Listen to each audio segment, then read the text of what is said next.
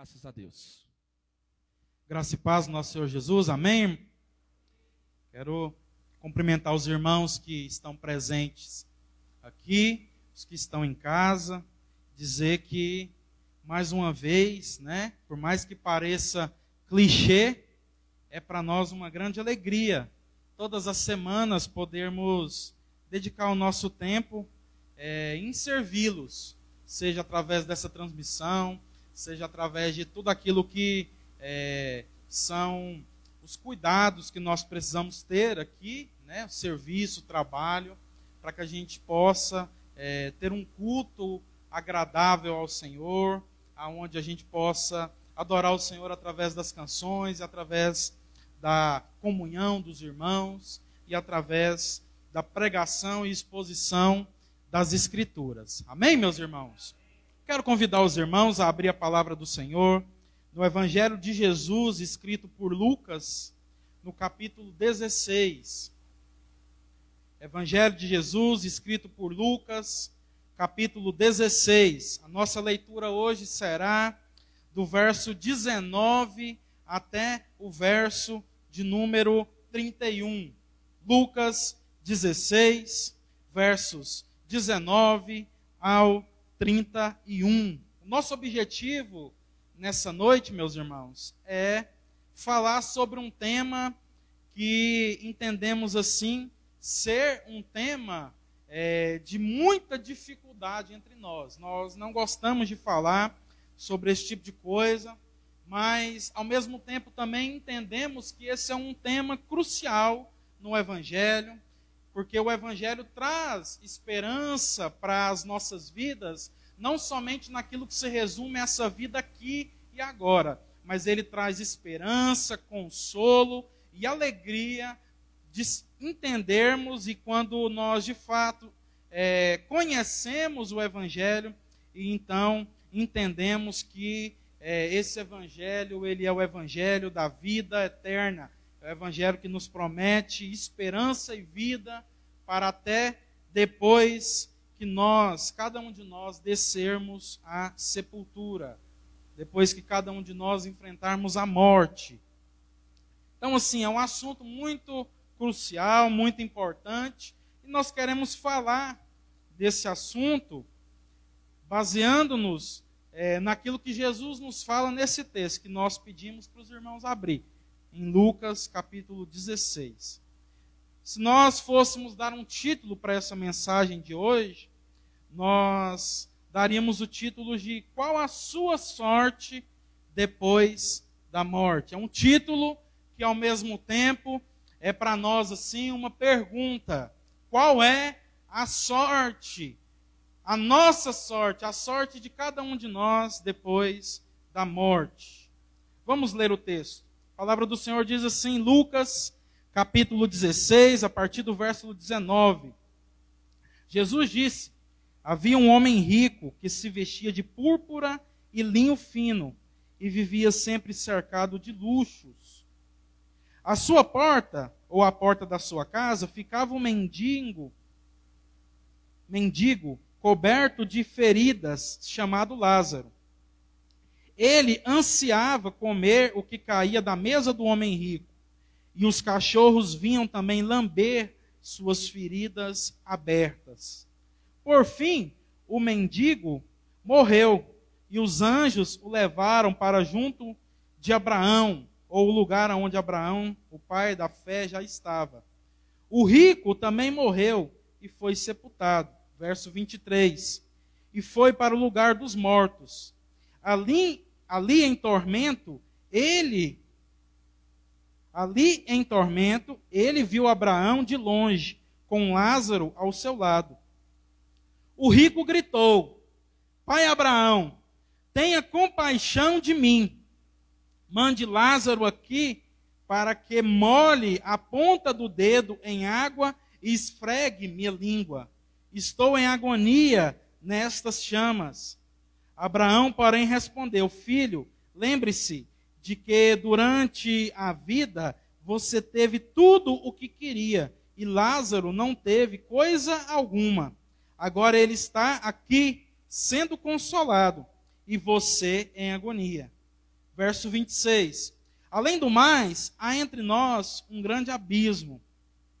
Ninguém daqui pode atravessar para o seu lado, e ninguém daí pode atravessar para o nosso.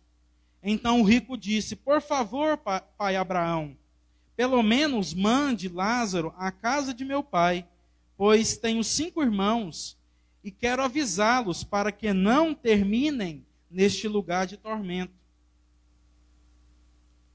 Moisés e os profetas já os avisaram, respondeu Abraão. Seus irmãos podem ouvir o que eles disseram.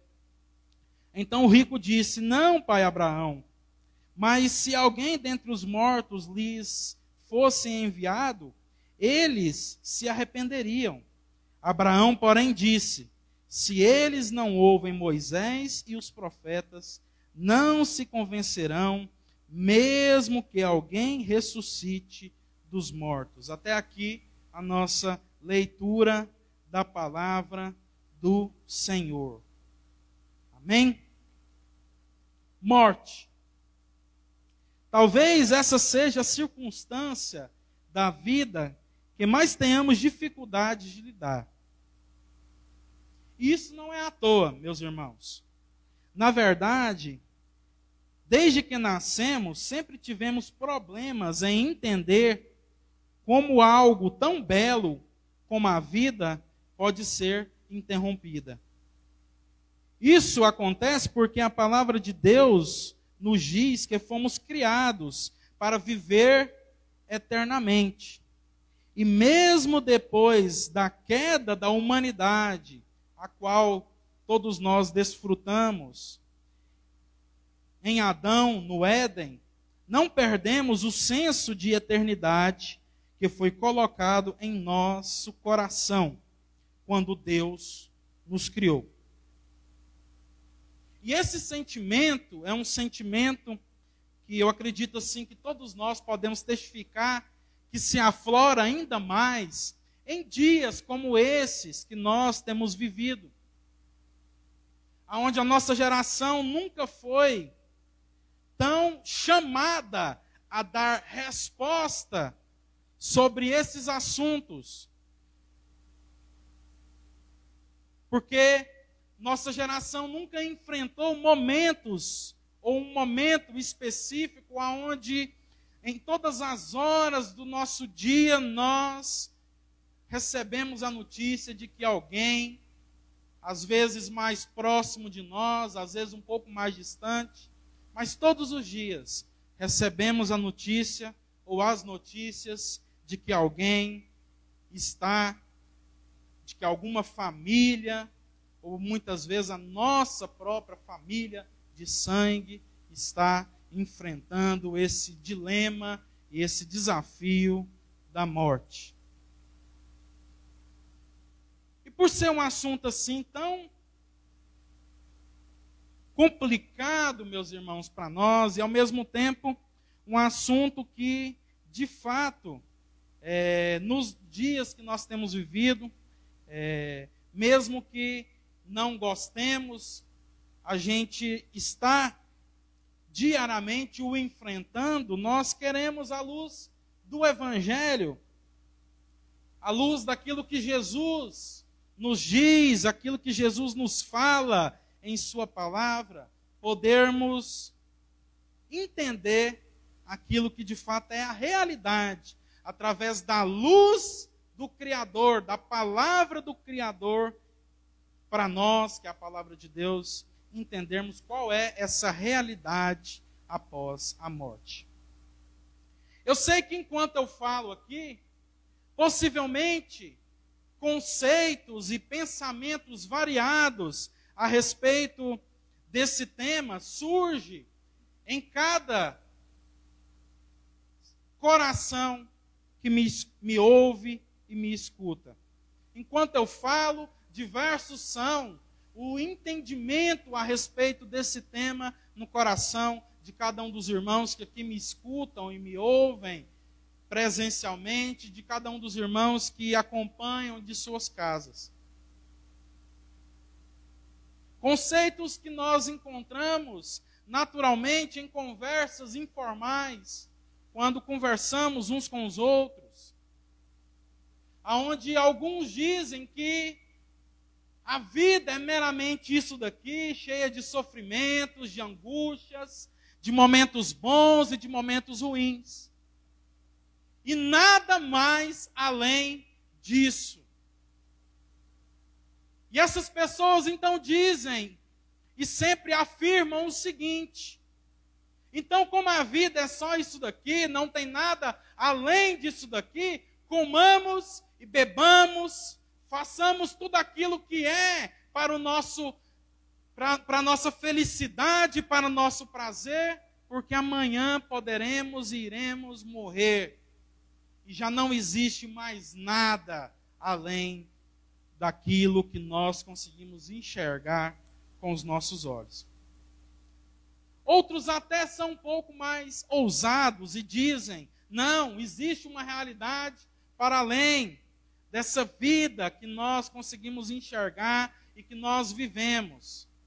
Portanto, nós precisamos fazer o bem, fazermos caridades, fazermos boas obras, porque além dessa vida, nós muitas vezes ainda iremos nos reencarnar e receberemos corpos de acordo com o bem ou mal que tivermos feito na vida atual e vigente.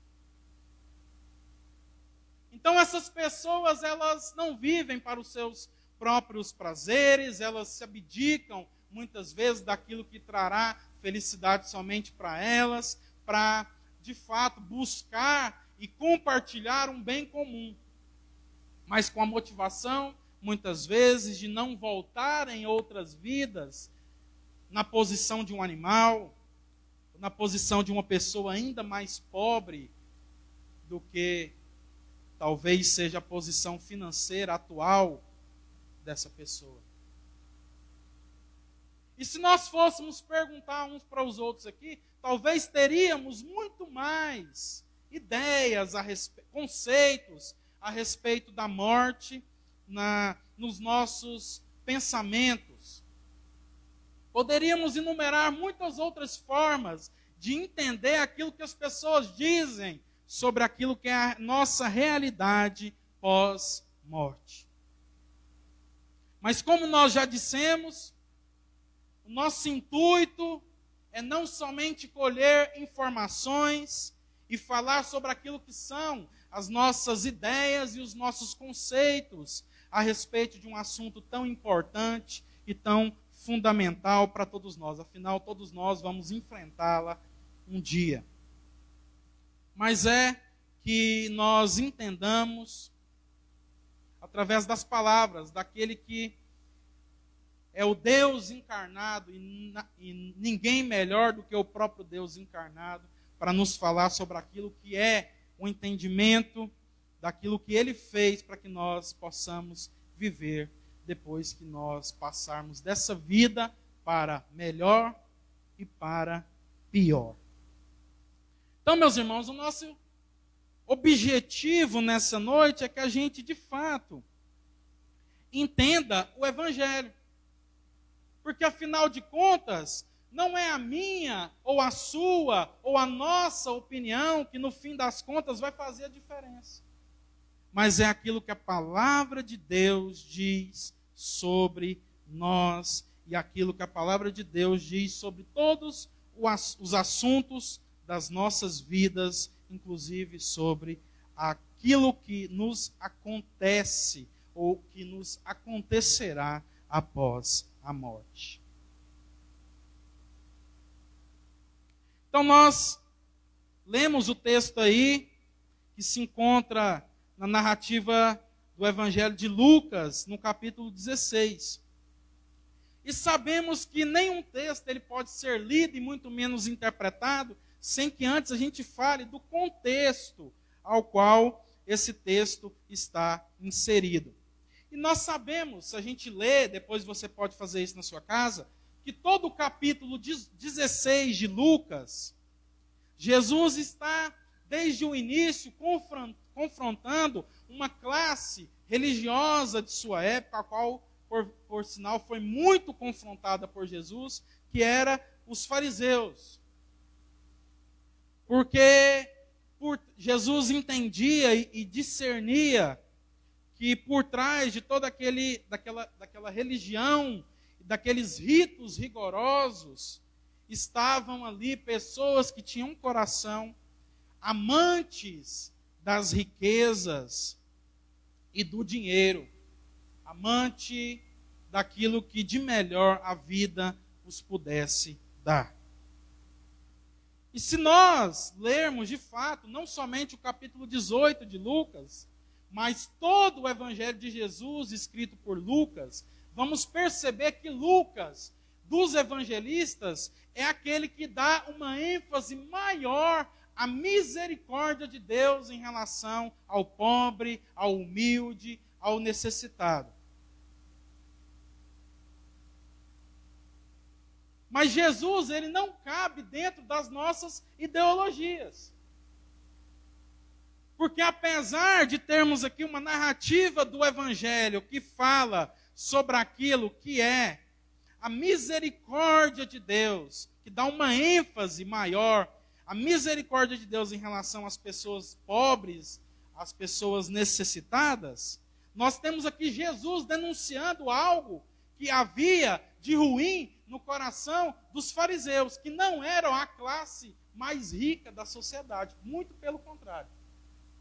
Os fariseus, apesar, de serem religiosos, não faziam parte da classe mais rica da sociedade.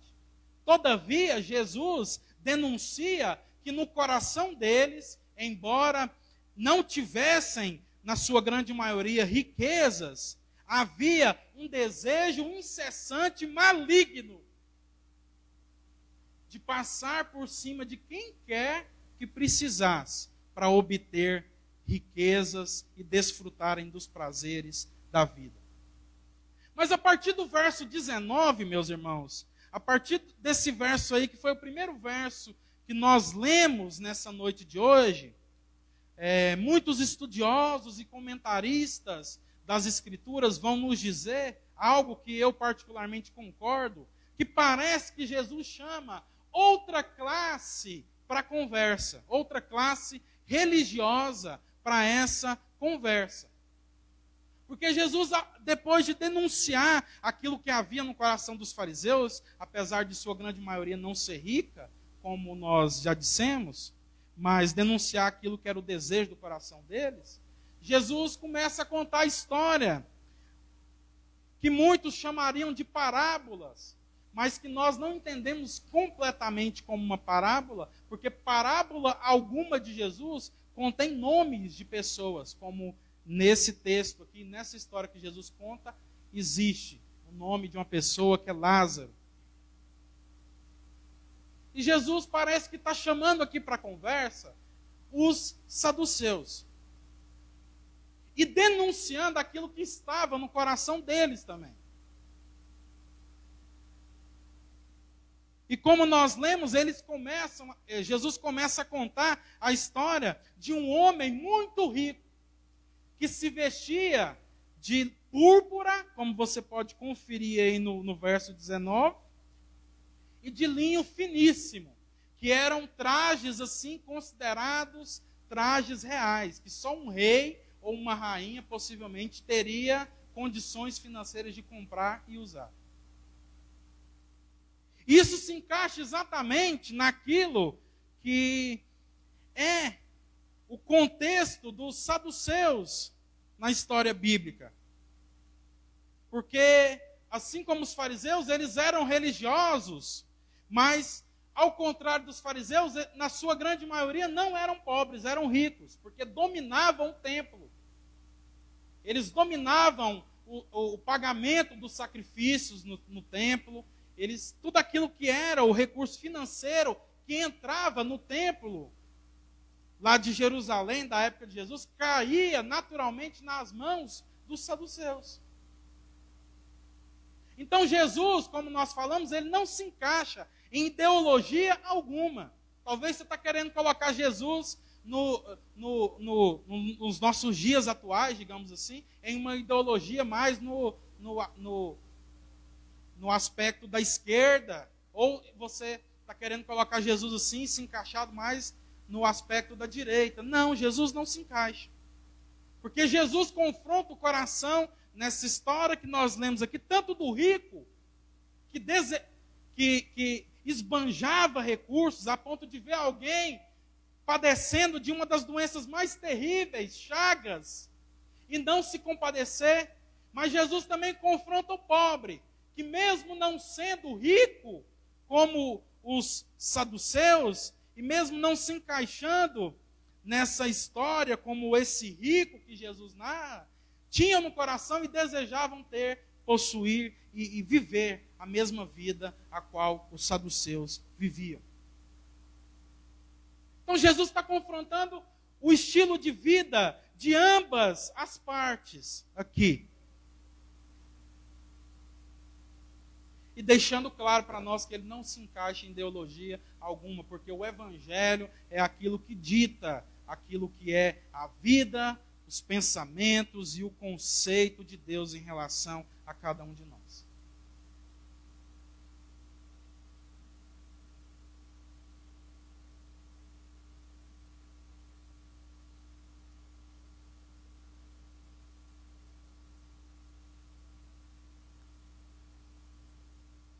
Por um lado, os saduceus, que como nós já falamos, eram os ricos, aqueles que possuíam e dominavam os recursos religiosos, os recursos financeiros religiosos da época de Jesus, mas que não criam na ressurreição dos mortos. E possivelmente cada um de nós, se levássemos a vida que um saduceu levava, também é, iríamos, é, com certeza, ter uma teologia parecida com a deles. Porque para quem vive e esbanja uma vida cheia de regalias e riquezas, para quem vive uma vida e esbanja como sendo aquele que possui tudo aquilo que a grande maioria da sociedade não tem, é melhor que não se tenha que prestar contas a ninguém depois da sua partida e depois da sua morte. Por isso, os fariseus tinham uma teologia, você vai encontrar isso durante várias vezes aí nos evangelhos, nas narrativas dos evangelhos, cujo é, não criam na realidade ou em alguma realidade possível para além daquelas que eles conseguiam enxergar com seus próprios olhos. Como eu disse, talvez se a gente vivesse a vida que eles viviam, nós também é, tenderíamos a sermos tentados a não crer também. Porque se eles viviam a melhor vida possível, possivelmente entendiam também que o melhor de Deus para eles era aquilo dali e que já estavam no céu desfrutando da glória em sua teologia da retribuição teologia que diz que quanto mais abençoado financeiramente você é, mais abençoado por Deus significa que você também está sendo. E ao mesmo tempo, Jesus confronta o pobre, o fariseu, aquele que é, não possuía tudo isso, que sofria muitas vezes com a pobreza, juntamente com a sociedade, embora tivesse também vantagens religiosas em relação ao povo comum. E Jesus confronta eles porque, apesar de não terem essa vida, eles desejavam ter. Por isso pregavam uma teologia de abstinência de todas as coisas, uma teologia masoquista, até muitas vezes masoquista em relação à vida, aonde quanto mais você puder se sacrificar, mais perto de Deus você estaria.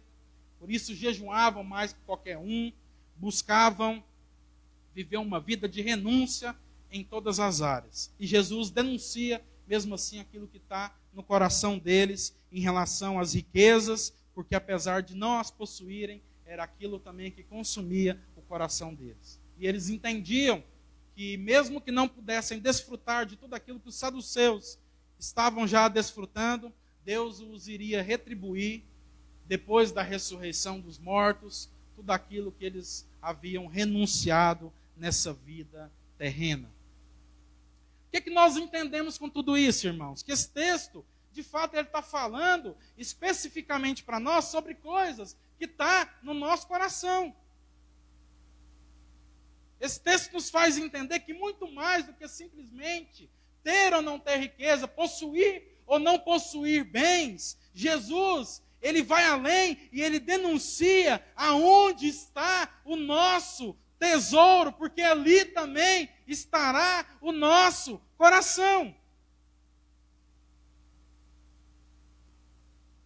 É importante nós falarmos que esse texto aqui não está, não é um texto que está pregando meramente contra o fato de você possuir bens, riquezas, patrimônios.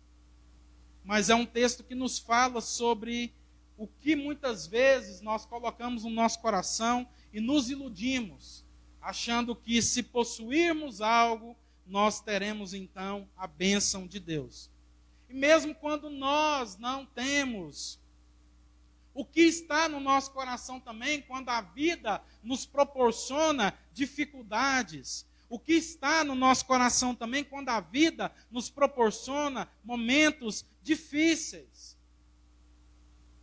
É o nosso coração, meus irmãos, que importa ao Senhor, porque nele habita a raiz de todo bem ou de todo mal que possa existir em nós.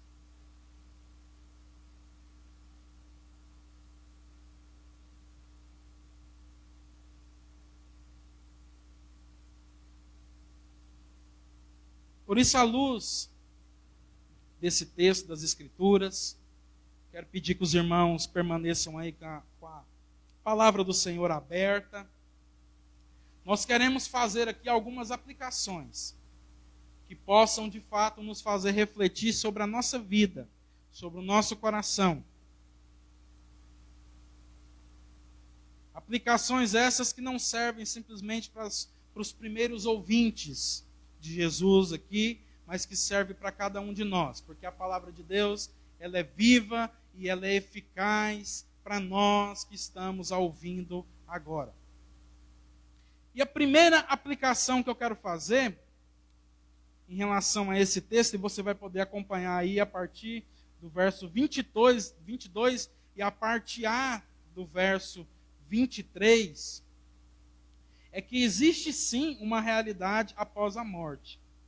E a forma como vivemos a nossa vida agora traduz para qual desses lugares iremos, como em um piscar de olhos após a nossa partida. Se você ler aí, ao verso 22 e o 23, a palavra do Senhor diz assim: Por fim, o mendigo morreu, e os anjos o levaram para junto de Abraão. O rico também morreu e foi sepultado, e foi para o lugar dos mortos, ou Hades. Então nós precisamos entender, meus irmãos, que aqui, a partir do verso 22, a palavra do Senhor deixa claro para nós que existe uma realidade pós-morte. Existe sim algo que nos acontecerá para no momento em que nós experimentarmos a morte como em um piscar de olhos. E a palavra de Deus aqui não está falando simplesmente sobre fazer coisas boas ou não fazer coisas boas. No sentido de que, ah, então agora eu vou dedicar minha vida à caridade, dedicar minha vida a olhar para os menos favorecidos, simplesmente por medo de que quando é, chegar o momento da minha partida, eu me encontre no lugar onde o rico desse texto se encontrou. Não é isso que a palavra do Senhor está nos ensinando, meus irmãos. Porque afinal de contas, a palavra do Senhor deixa claro para nós que foi Jesus quem pagou o preço pela nossa vida. Que nós, por mais bons que nós parecemos ser e por por mais caridade que então nós desejemos fazer, nós nunca vamos conseguir agradar a Deus pelas boas obras que nós, cada um de nós, façamos com o objetivo de simplesmente fugir do lugar de tormento e de dor que está destinado para todos aqueles que entregarem a sua vida a praticarem males. Mas fato é também que todo aquele que é redimido por Jesus, que todo aquele que recebe a nova vida em Jesus, a palavra do Senhor diz que esse alguém, naturalmente, por receber ou ter recebido, então, um novo coração da parte de Deus, um coração apto a ouvir a Deus e disposto a sempre fazer o bem às pessoas. Fato é, meus irmãos, que se de fato nós recebemos esse novo coração do Senhor, é impossível também não entendermos e não ansiarmos em dedicar a nossa vida a sermos pessoas parecidas com Jesus.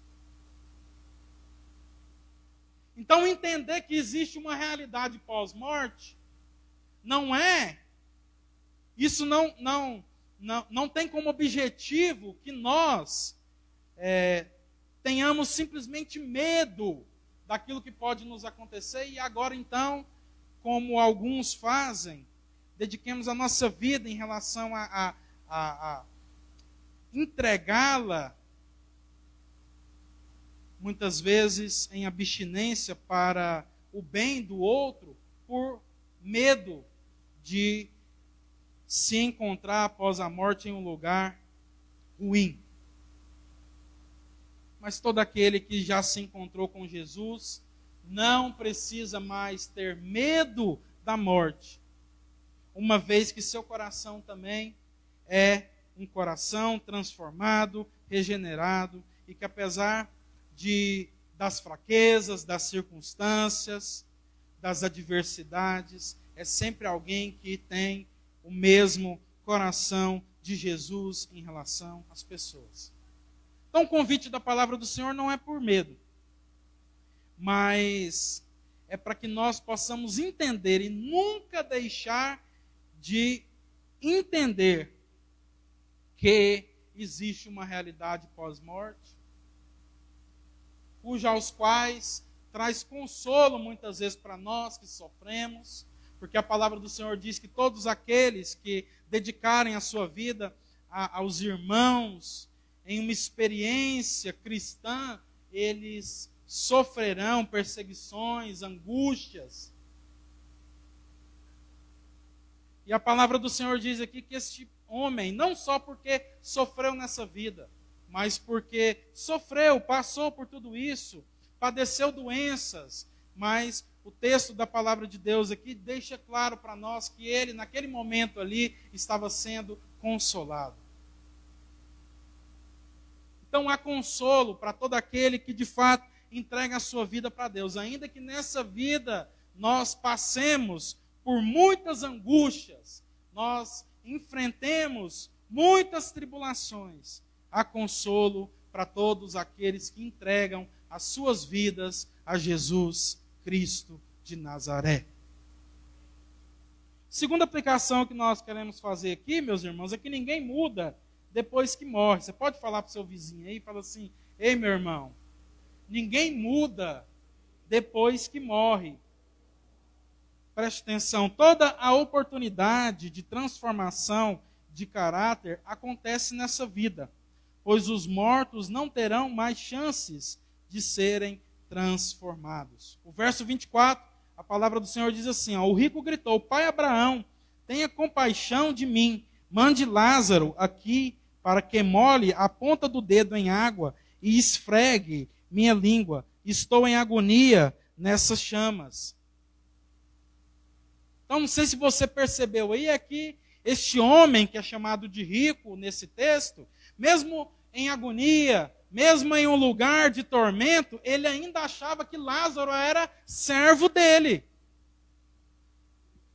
De tal forma que, mesmo é, em, em todo aquele tormento ali, ele olhava para Lázaro que estava sendo consolado e o via como aquele mesmo Lázaro que se deitava à porta de sua casa, necessitando, precisando e implorando por socorro. Eu sei que tem religiões que falam, meus irmãos, que ainda existe uma chance, um purgatório para quem morre, para quem parte dessa daqui, e às vezes fica ali sendo purgado, e então a gente precisa ficar orando ou rezando para que Deus tenha misericórdia e compaixão dessas pessoas. Mas sabe de uma coisa? Pessoas que dedicam a sua vida a si mesmas, que não têm o coração para aquilo que é as necessidades de quem está ao seu lado, à sua volta. Pessoas que têm como é, que têm como objetivo de vida satisfazer os seus prazeres, os seus desejos, as suas vontades, que nunca conseguem enxergar além dos seus próprios umbigos não receberão misericórdia da parte de Deus depois que partirem, não porque Deus não tenha misericórdia. Não receberão compaixão da parte de Deus depois que partirem, não porque Deus não tem compaixão, mas porque, de fato, elas não conseguem mais ser transformadas depois da sua morte. E é o que a gente vê aqui nesse texto o tempo todo. Primeiro ele pede para Lázaro molhar a ponta do dedo, pede para Abraão mandar o servo Lázaro, né, molhar a ponta do dedo e, e, e encostar nele, para que ele possa receber algum refrigério. E mais à frente no texto nós vamos observar que ele pede para Abraão mandar Lázaro, mandar alguém ali dos, dentre os mortos voltarem à terra e anunciarem algo aos seus irmãos para que eles se arrependam. Então, a mesma arrogância, o mesmo sentimento de superioridade, é o que Jesus está querendo nos mostrar e nos dizer aqui, que ele tinha antes de morrer, é esse, essa mesma arrogância, é esse mesmo sentimento de superioridade, é esse mesmo coração sem transformação que ele apresenta diante das propostas que ele faz a Abraão. Então ninguém muda depois que morre. Não há segunda chance para cada um de nós se nós não entregarmos a nossa vida a Jesus e nos submetermos àquilo que Ele fez por nós, e, e, e, então passarmos a viver uma vida de constante transformação no Evangelho. Não haverá esperança para nós após a morte, porque depois da morte não há arrependimento. O tempo de se arrepender é agora. O tempo de entregar a sua vida a Jesus é agora. É hoje, meus irmãos. Esse é o dia, essa é a hora que o Senhor nos convida a nos entregarmos e a entregarmos a nossa vida a Jesus. A terceira a, a aplicação que nós fazemos nesse texto, e você pode é, verificar isso no verso 27 ao 29, é que nós precisamos levar a sério o que a palavra de Deus nos diz entendendo que não fazemos nada para sermos aceitos ou escolhidos, mas uma vez que fomos chamados para a família de Deus, Deus, para a família de Deus como seus filhos, através de Jesus Cristo, isso precisa ser traduzido em boas obras em nossas vidas. Verso 27 ao 29, como eu disse, a palavra do Senhor aí, através da boca de Jesus, nos diz assim: Então o rico disse: Por favor, pai Abraão, pelo menos mande Lázaro à casa de meu pai, pois tenho cinco irmãos e quero avisá-los, para que não terminem nesse lugar de tormento. Moisés e os profetas já o avisaram, respondeu Abraão. Seus irmãos podem ouvir o que eles disseram. Isso aqui é muito sério, meus irmãos, para nós. Porque muitas vezes nós buscamos coisas sobrenaturais para que nós possamos acontecer, para que nós possamos crer. Me desculpe. Nós buscamos ver, enxergar, experimentar feitos miraculosos, coisas extraordinárias, para que nós possamos então acreditar, crer naquilo que a palavra do Senhor já está nos dizendo. E o que, a, o que Jesus está tá colocando para nós aqui, o que Ele quer que nós de fato entendamos é que mais importante do que qualquer experiência com o poder de Deus ou com o poder de qualquer hoste do mundo espiritual, nós precisamos ter uma experiência de reflexão e de submissão àquilo que a palavra do Senhor está nos dizendo, está nos falando, está nos mostrando. Moisés e os profetas aqui significam toda a revelação do Senhor nas Escrituras, no Antigo Testamento. Hoje nós somos ainda mais indesculpáveis. Porque a palavra de Deus, ela continua, essa revelação, ela continua. E nós hoje recebemos não somente Moisés e os profetas, mas continuamos a receber revelação nas nossas vidas através daquilo que chamamos de Novo Testamento e o ensino dos apóstolos. Muitas vezes nós temos vivido como Tomé. Se eu ver as feridas das mãos e do corpo de Jesus, então eu crerei. Se Deus fazer isso na minha vida, então eu entrego a minha vida para Jesus e nunca mais abandono o barco.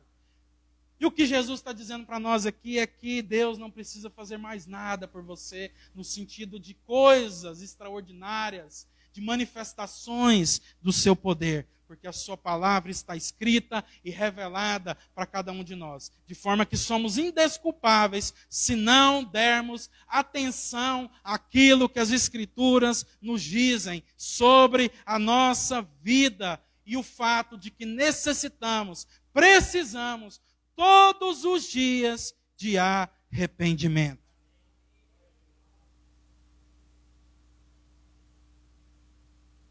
Interessante que isso aqui aconteceu, né? Jesus está narrando algo que aconteceu com ele mesmo, porque ele ressuscitou dos mortos.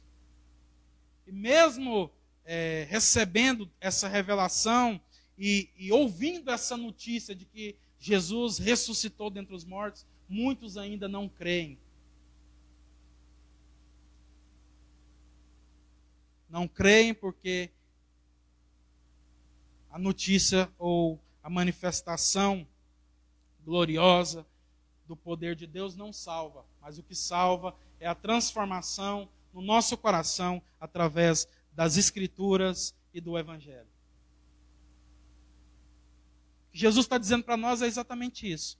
Ou vocês dão ouvidos àquilo que meu Pai já revelou através da Sua palavra, ou não adianta acontecer coisa alguma e vocês não crerão. O quarto, a quarta e última aplicação que nós queremos fazer nesse texto aqui é que não existe qualquer possibilidade de que uma aparição sobrenatural traga arrependimento às nossas vidas, uma vez que não damos ouvidos às Escrituras. Verso 30 e 31. Então o rico disse: Não, pai Abraão, mas se alguém dentre os mortos lhes fosse enviados, eles se arrependeriam. Abraão, porém, disse: Se eles não ouvem Moisés e os profetas, não se convencerão mesmo que alguém ressuscite dos mortos. Nós já falamos sobre isso aqui, eu não vou voltar a falar de novo, né? Mas de fato precisamos dar atenção às escrituras, aquilo que é a revelação de Deus nas escrituras, precisamos entregar a nossa vida para sermos transformados em tudo aquilo que nós somos nessa vida buscarmos arrependimento no Senhor nessa vida, porque depois isso não será possível.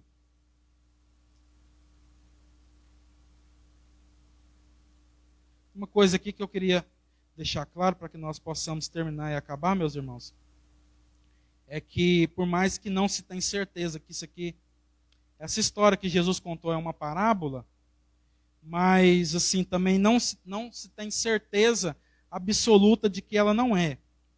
Então o que, que acontece? Toda vez que nós nos deparamos com um texto que parece ser algo, mas que ao mesmo tempo tem quem o defenda que não é, nós precisamos buscar bases bíblicas em todas as afirmações feitas no texto, em outros lugares das Escrituras, para que nós possamos então ter embasamento suficiente e entender que aquilo dali realmente se trata de uma história que Jesus queria, queria que nós entendêssemos como uma história que servisse para aquilo que é, é o nosso entendimento de coisas que nos acontecerão. E a única coisa que não existe embasamento escriturístico nesse texto aqui, por isso nós podemos entender que essa parte sim pode ser uma parte alegórica e não fazer parte daquilo que a gente entenda de forma literal, que é o contexto e o conceito dessas realidades eternas, é o fato de que as pessoas que estão no Hades e as pessoas que estão no lugar de descanso, no seio de Abraão, no lugar de consolo, elas têm contato. Apesar do texto aqui dizer que é, eles conseguiam se comunicar, nós não encontramos nenhum outro lugar das Escrituras algo que nos afirme ser isso mesmo. Então, possivelmente, pode se tratar de algo que Jesus é, usou como ilustração para nos fazer entender essa história maior que nós falamos aqui, mas que talvez não faça parte daquilo que é a realidade eterna é, das coisas que acontecerão pós a nossa morte. Mas se você talvez você fale assim, ah, então a, a, a escritura é confusa, fica difícil para a gente entender. Mas, assim, se a gente de fato é, for honesto em relação ao texto, nós vamos entender que esse aspecto e, e essa questão aí não influencia em nada aquilo que são, de fato, as verdades da, daquilo que Jesus quis transmitir para nós nesse texto aqui.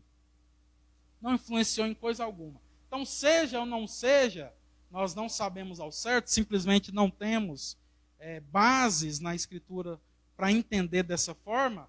Fato é que aquilo que Jesus nos contou e que nós já compartilhamos aqui é mais importante do que isso e precisa de fato fazermos é, é, trazer arrependimento sobre o nosso coração. Amém, meus irmãos? Vamos ficar de pé? Nosso objetivo com, com tudo aquilo que nós falamos aqui não é, como nós é, por muitas vezes aqui já falamos, trazer medo ao coração dos irmãos, trazer angústia, receio, mas de fato fazer a gente entender também que o Evangelho não é brincadeira, não é aquilo que nós tratamos muitas vezes como um programa de fim de semana, ao qual não transforma a nossa vida, não nos faz levar a vida a sério e vivermos a nossa vida simplesmente desfrutando de tudo aquilo que ela tem para nós, como se o amanhã ou uma outra realidade superior a essa em Deus não existisse para nós. Mas na verdade o objetivo de tudo aquilo que nós falamos aqui, compartilhamos, é para que ao para que você, ao receber o Evangelho do Senhor anunciado, o Evangelho pregado, um trecho da palavra do Senhor a respeito de um assunto específico, receba o Espírito Santo de Deus aonde você estiver no seu coração e possa também experimentar do arrependimento da parte de Deus. Arrependimento esse que não nos fala simplesmente de coisas que nós então agora precisamos fazer para agradar a Deus. Mas arrependimento que fala sobre aquilo que Jesus já fez por nós.